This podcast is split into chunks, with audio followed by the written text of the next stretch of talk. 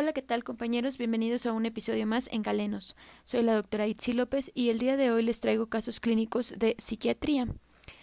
Son sencillos, espero que los puedan responder correctamente y pues sin más vamos a comenzar. Paciente femenino de 17 años, estudiante de preparatoria abierta, madre soltera y con antecedentes de violencia de pareja. Desde hace tres semanas presenta anedonia, hipoergia, cansancio, aumento del apetito, insomnio global, dificultad para concentrarse y tomar decisiones, ideas de desesperanza, ideas de culpa respecto a toda su situación e ideas de minusvalía. En el manejo de esta paciente es indispensable el siguiente medicamento como primera elección: A. Selegiline, B. Milnacipram, C. Fluxetina o D. Reboxetina. Segunda pregunta. Como efectos secundarios de este tratamiento se encuentra A. Rash cutáneo, bloqueo auriculoventricular y onda P aplanada. B. Náusea, cefalea, ansiedad leve los primeros días de tratamiento. C. Bradicardia, hipertensión y extrapiramidalismo. O D. Náusea, cialorrea, hiponatremia y diaforesis. Tercer pregunta. Complicaciones de esta entidad incluyen las siguientes, excepto a. Hiperdopaminergia en vía mesolímbica. B. Síntomas ictales. C. Síntomas ansiosos. O D. Síntomas catatónicos. Cuarta pregunta. ¿Es el principal neurotransmisor implicado en esta entidad? A. Noradrenalina. B. Dopamina. C. Acetilcolina. O D. Serotonina. Y por último, para casos que no respondan a primer tratamiento, lo indicado es A. Retiro de medicamento y cambio a terapia electroconvulsiva. B. Retiro de medicamento y cambio a psicoterapia. C. Ensayo de tratamiento con otro grupo de medicamentos antidepresivos a dosis y tiempos correctos. O D. Ensayo de tratamiento con otro grupo de medicamentos antidepresivos además de antipsicótico. Muy bien. Comencemos con las respuestas. La primera pregunta nos dice que cuál es el manejo para esta paciente. Eh, la respuesta correcta aquí es C, fluoxetina. Recuerden que los antidepresivos inhibidores selectivos de la recaptura de serotonina son el tratamiento de elección para el, el manejo del trastorno depresivo mayor, que es el diagnóstico de nuestra paciente. Tiene mejor tolerabilidad por menores efectos colaterales, y de ellos el de primera elección pues siempre será la fluoxetina. El resto de los medicamentos mencionados en esta pregunta están en desuso, que son la selegiline, la milnacipram y la reboxetina, ya no se usan. La segunda pregunta nos decía que cuáles son los efectos secundarios del tratamiento de la fluoxetina. Eh, la respuesta correcta es náusea, cefalea, ansiedad leve los primeros días de tratamiento. ¿Por qué? Bueno, el bloqueo de los serotoninérgicos se presenta con ansiedad leve en los primeros días, náusea y cefalea, que son relacionados con los receptores 5HT2A y 5HT2C. En la tercera pregunta nos plantean cuáles son las complicaciones de esta entidad, excepto, y la respuesta correcta es síntomas ictales. La hiperdopaminergia de la vía mesolímbica da lugar a síntomas psicóticos, que pueden ser complicación del trastorno depresivo mayor al igual que la suicidalidad, los síntomas ansiosos y los síntomas catatónicos. Sin embargo, los síntomas ictales no son una complicación, o sea, no se relacionan con esta situación.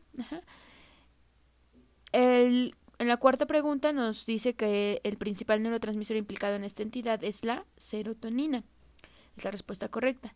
En cuanto a las otras opciones, la, noradrenalina se presenta cuando hay mecanismos de ansiedad, síntomas autonómicos especialmente, la dopamina para la esquizofrenia y la acetilcolina para los trastornos cognitivos.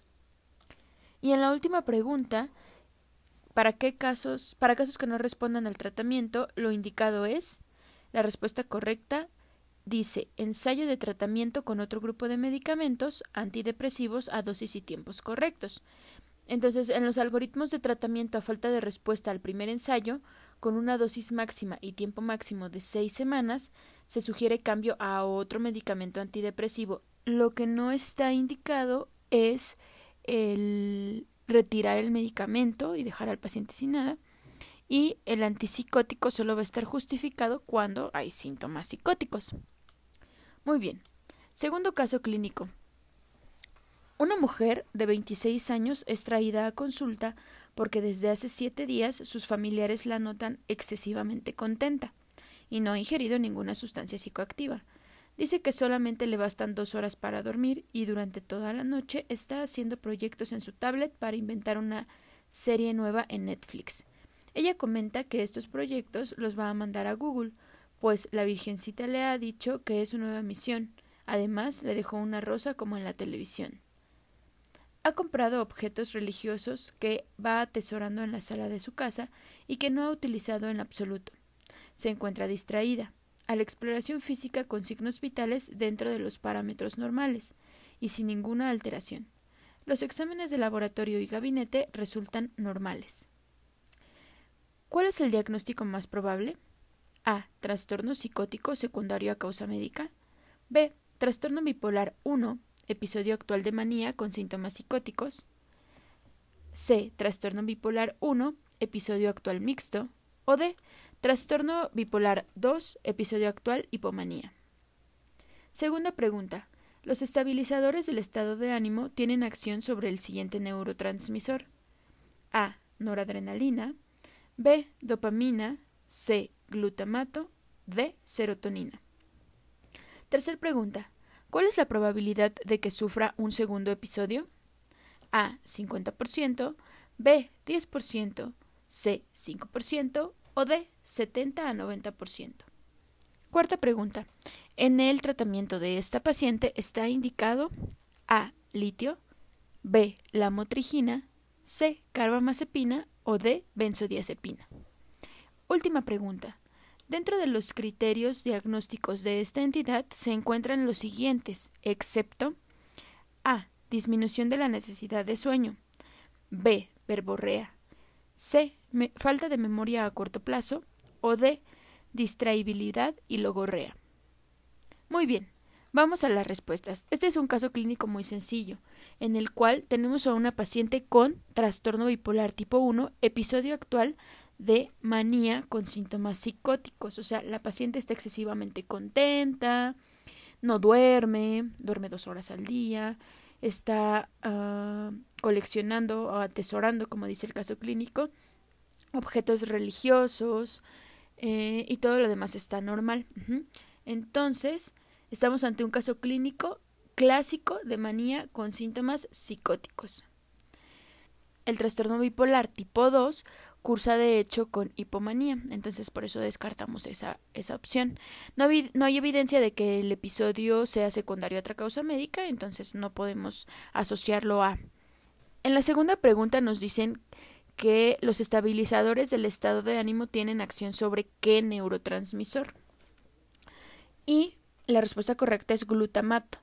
El neurotransmisor transmisor excitatorio más abundante en el sistema nervioso central es el glutamato, y los estabilizadores del estado de ánimo van a actuar sobre él para mantenerlo controlado. Ok, la tercera pregunta dice, la probabilidad de sufrir un segundo episodio es, la respuesta correcta es 50%. Esta paciente tiene altas probabilidades de presentar un segundo episodio de manía, que alcanza hasta 50%. Y la cuarta pregunta menciona que el tratamiento que está indicado para esta paciente es con la respuesta correcta es con litio, ya que el litio es de los estabilizadores de ánimo más utilizados para el tratamiento de trastorno bipolar. Ha demostrado efectividad y se considera de elección, al igual que el ácido valproico para el tratamiento de episodios maníacos o mixtos graves. Se puede indicar el litio como monoterapia o en combinación con un antipsicótico. Y ya la última pregunta dice, dentro de los criterios diagnósticos de esta entidad se encuentran los siguientes, excepto. El excepto es falla de memoria a corto plazo. Los criterios del DSM-4 para manía incluyen las opciones que se dijeron, que son disminución de la necesidad de sueño, verborrea y eh, la distraibilidad con la logorrea. Para el tercer caso clínico tenemos a una mujer de 28 años con diagnóstico de trastorno depresivo mayor grave. Es traída a urgencias con previo diagnóstico de trastorno límite de la personalidad y trastorno de conducta alimentaria no especificado. presenta desde hace una semana ideación suicida estructurada. Primer pregunta. La manifestación clínica que indicará hospitalización inmediata es A. Trastorno de personalidad comórbido. B. Pérdida de peso por el TANE. C. Ideación suicida. O D. Conductas autolesivas de baja letalidad. Segunda pregunta. La paciente tiene historia de varios intentos suicidas. La conducta más apropiada es indicar A. Clonazepam, B. Fluoxetina, C. Buspirona o D. Moclevamida o tricíclicos. Tercer pregunta. Al iniciar el tratamiento, la paciente presenta inquietud, temblor, cefalea, somnolencia y náusea. Los síntomas son debidos a un bloqueo A. noradrenérgico, B. serotoninérgico, C anticolinérgico o D, dopaminérgico. Cuarta pregunta. Los factores de riesgo para esta entidad son A. Alteraciones en el gen del transportador de serotonina. B. Alteraciones en el cromosoma 5 y 11. C. Alteraciones en genes que codifican para el canal de cloro. O D. Alteración en la producción de noradrenalina en locus coreolus. Quinta pregunta. En pacientes embarazadas con este mismo diagnóstico, trastorno depresivo mayor o grave, el manejo sugerido por su seguridad es A. Antidepresivos inhibidores de la recaptura de serotonina. B. Antidepresivos tricíclicos. C. Terapia electroconvulsiva. O D. Antidepresivos y estabilizadores del ánimo. Muy bien, vamos con las respuestas correctas. Tenemos a una paciente que tiene trastorno depresivo mayor grave, y que eh, tiene diagnóstico de trastorno del límite de la personalidad, trastorno de conducta alimentaria y desde hace una semana presenta ideación suicida. La primera pregunta que nos hacen es ¿por qué la hospitalizaríamos inmediatamente? Y la respuesta correcta es por ideación suicida, ya que esta es una manifestación clínica que es criterio urgente de hospitalización. Ok. La paciente tiene historial de intentos suicidas en varias ocasiones, por lo que se debe indicar la respuesta correcta es fluoxetina. El tratamiento de elecciones a base de antidepresivos y del grupo de los inhibidores selectivos de la recaptura de serotonina, especialmente la fluoxetina. El clonazepam es una benzodiazepina y está indicado únicamente en el manejo de crisis de pánico. La buspirona es un medicamento de segunda línea que pertenece al grupo de antagonistas parciales de serotonina e inhibidores de recaptura y los tricíclicos y el meclobemide son de tercera y cuarta línea de tratamiento. Sí se pueden usar, pero no luego luego. La tercera pregunta dice, al iniciar el tratamiento la paciente presenta inquietud, temblor, cefalea, somnolencia y náusea. Estos síntomas son debidos al bloqueo de a un bloqueo serotoninérgico. El bloqueo serotoninérgico nos da como resultado los síntomas mencionados secundarios relacionados con los receptores 5-HTA1 y 5HT2C. La siguiente pregunta es ¿cuáles son los factores de riesgo para esta entidad? Y la respuesta correcta es alteraciones en el gen del transportador de serotonina. El transportador de serotonina cumple la función de recaptura, por lo que las alteraciones en este se han visto relacionadas con la depresión de serotonina en el espacio sináptico y su disponibilidad, el cromosoma 5 y 11 se relaciona con trastorno bipolar. Es importante saberlo porque son las otras opciones, ¿no? Entonces, 5 y 11, trastorno bipolar. El canal del cloro tiene relación con el receptor GABA, que se involucra en un mecanismo de acción de benzodiazepinas. Y el locus coreolus es el eh, correlato anatómico relacionado con la ansiedad y la interleucina 2. Se encuentra disminuida en pacientes con esquizofrenia. La última pregunta. En pacientes embarazadas con este diagnóstico, ¿cuál es el manejo sugerido? Recordemos que la paciente tiene un trastorno depresivo mayor grave y la respuesta correcta es terapia electroconvulsiva, ya que ésta ha demostrado ser efectiva, segura y los riesgos para el paciente y el producto son bajos. Muy bien, pues aquí les dejo estos tres casos clínicos de psiquiatría. Espero que les sirvan bastante para para repasar y voy a seguir subiendo casos clínicos. Vamos a estar subiendo casos clínicos también la doctora Fer. Fer va a estar subiendo tanto casos clínicos como temas y pues los invitamos a que nos sigan en nuestra página en Facebook Galenos y que sigan la página doctora Itzi López Apuntes en ARM también en Facebook para tener más contenido. Nos escuchamos en la próxima. Bye.